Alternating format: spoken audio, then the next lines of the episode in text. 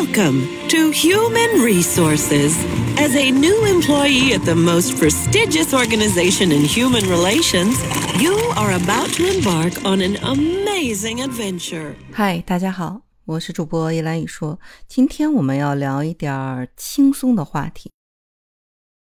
因为 HR 乱谈实际上是非常宽泛的一个杂谈类的这样的一个专辑。那前面呢，我们可能都比较正式的介绍了一些非人力资源管理的人力资源管理呀，然后包括我们有一些呃特定命题的这样的一个主题对话呀。那么今天呢，实际上是想给大家介绍一个动画片，这个动画片的名字就叫做《人力资源部》。很奇怪吧？这是一部美国的动画片，故事呢就发生在一个人类和各种怪物共存的一个世界。当然，因为人类的生活它很复杂，人有七情六欲嘛，你有欲望、有需求，包括你有喜怒忧思悲恐惊这些情绪，你是很难处理的，所以呢，就需要。所谓的专业的怪物们去帮忙，然后在剧里边呢，就把这些专业的怪物放到一个公司系统里边去处理人们面临的各种状况所产生的这样的一个情绪，这是他人力资源部主要的一个业务。那么人类客户的委托就会通过管子分发给各个怪物。那这样子的话，就是由各种怪物。组成的人力资源部这样的一个部门就产生了。那这个里边呢，会有很多奇奇怪怪的一些怪物，它每个人都会对应到人类的一种情绪，比如说专门负责爱爱的虫子。比如说刺激荷尔蒙的这样的一个怪物，比如说抑郁的猫咪，还有呢，去提示你羞耻感的这样的一个巫师，包括客观冷静的一个逻辑的实像，还有代表恐惧的文字等等等等，就是他们都是去刺激和管理人类情绪的这样的一个专业的好手。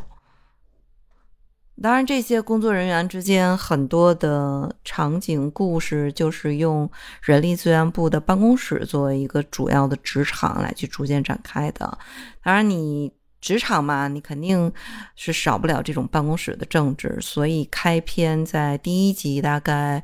十五分钟，你就会看到，呃，一个爱宠在解决事情的一个主管就被。保安强行的带离了办公室，是不是一个非常常见的职场的场景啊？当然还有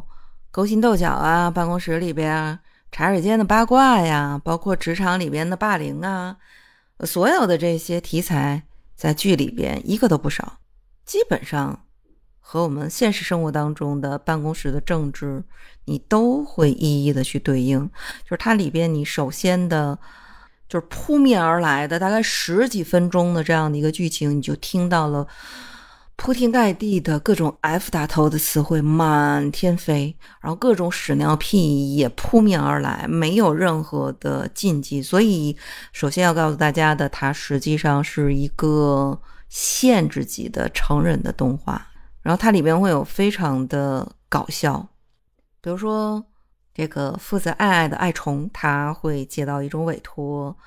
在浪漫求婚的现场里边出现，然后去刺激和坚定人类的这样的一个爱的表达。然后这个逻辑的这个实像，这个怪物就会在人类做出冲动行为的时候，突然之间出现，用理智去说服他们，瞬间化解为一个实像，甚至呢。这个荷尔蒙的这个怪兽，他会接到一些客户在优惠的时候有一些这个需求，要跑到现场去刺激他荷尔蒙的分泌，就你各种情绪场景的碰撞、夸张的这种对比的时候，那种搞笑的效果就马上就出来了。就相当于说，在这部影片里边，人力资源部的每一个专业怪兽代表的员工，都对应了人类亘古不变的、一直以来的各种的情绪。当然啊，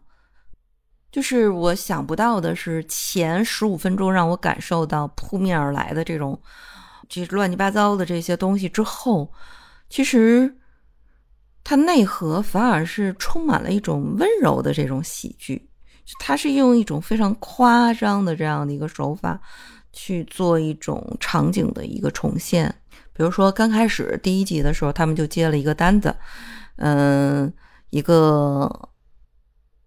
非常非常热爱事业的一个女强人，她是职业是一个律师，马上呢就要临产了。那医生呢会觉得，嗯，她应该住院一个月，保证她生产的这样的一个顺利。但是呢，她还强行的要去工作，因为怀孕这件事儿，她。本身深层次的是没有准备好，所以这个怪兽在接了这个单子之后呢，还很认真的开了一个我们非常熟悉的工作分析会啊，从各个不同的这个角度去分析带来的这种可能性。然后刚好就是负责这件事儿的一个主管被解聘了之后呢，替代他负责这件事的一个嗯助手。不太了解情况，然后在过程当中冲击碰撞，让这个女律师委托人呃羊水破裂，然后导致难产。她自己也也也很难过，但是在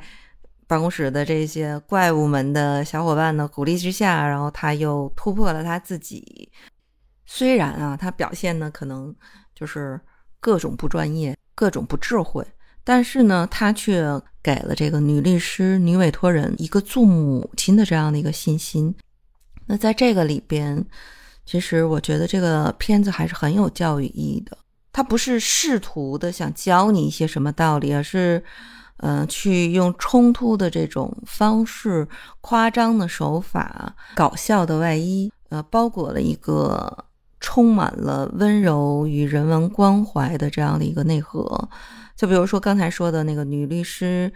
他内心当中冲突的时候，就是可以让我们对新生儿母亲她身心状态，